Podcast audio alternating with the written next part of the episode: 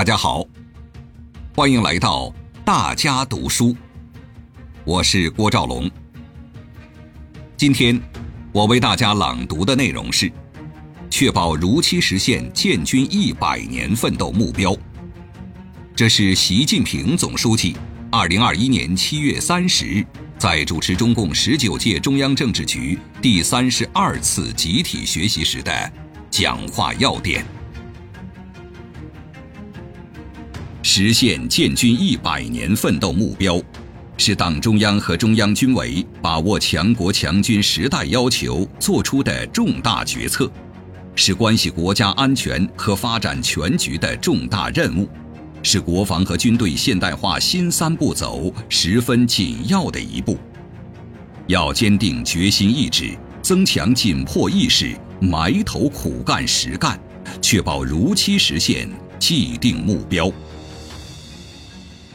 回顾党的百年奋斗历程，坚持党指挥枪，建设自己的人民军队，是党在血与火的斗争中得出的重大结论。在革命、建设、改革各个历史时期，党领导人民军队牢记初心使命，永葆性质宗旨，一路披荆斩棘，取得一个又一个辉煌胜利，为党和人民。建立了不朽功勋。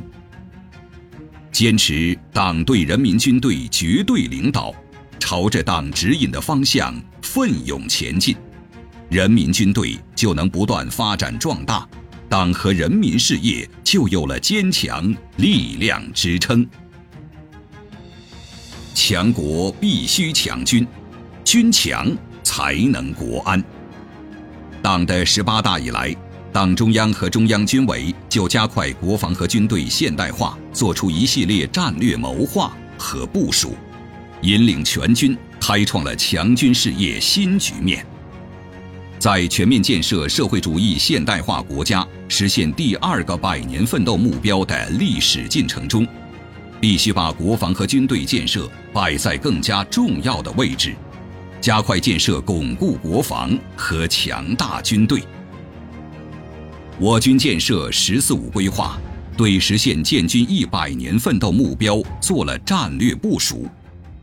要强化规划权威性和执行力，搞好科学统筹，抓好重点任务，加快工作进度，保证工作质量，推动战略能力加速生成。要坚持以战领建，强化战建统筹，做好军事斗争准备，形成战。建备一体推进的良好局面，推进实现建军一百年奋斗目标，是关系我军建设全局的一场深刻变革。要加强创新突破，转变发展理念，创新发展模式，增强发展动能，确保高质量发展。要推进高水平科技自立自强，加快关键核心技术攻关。加快战略性、前沿性、颠覆性技术发展，发挥科技创新对我军建设战略支撑作用。要适应世界军事发展趋势和我军战略能力发展需求，坚持不懈把国防和军队改革向纵深推进。要抓住战略管理这个重点，推进军事管理革命。提高军事系统运行效能和国防资源使用效益，要加强战略谋划、创新思路举措，推动军事人员能力素质、结构布局、开发管理全面转型升级，加快壮大人才队伍。实现建军一百年奋斗目标，是我军的责任，也是全党全国的责任。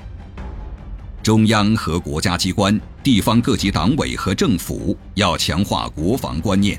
贯彻改革要求，履行好国防建设领域应尽职责。要在经济社会发展布局中充分考虑军事布局需求，在重大基础设施建设中刚性落实国防要求，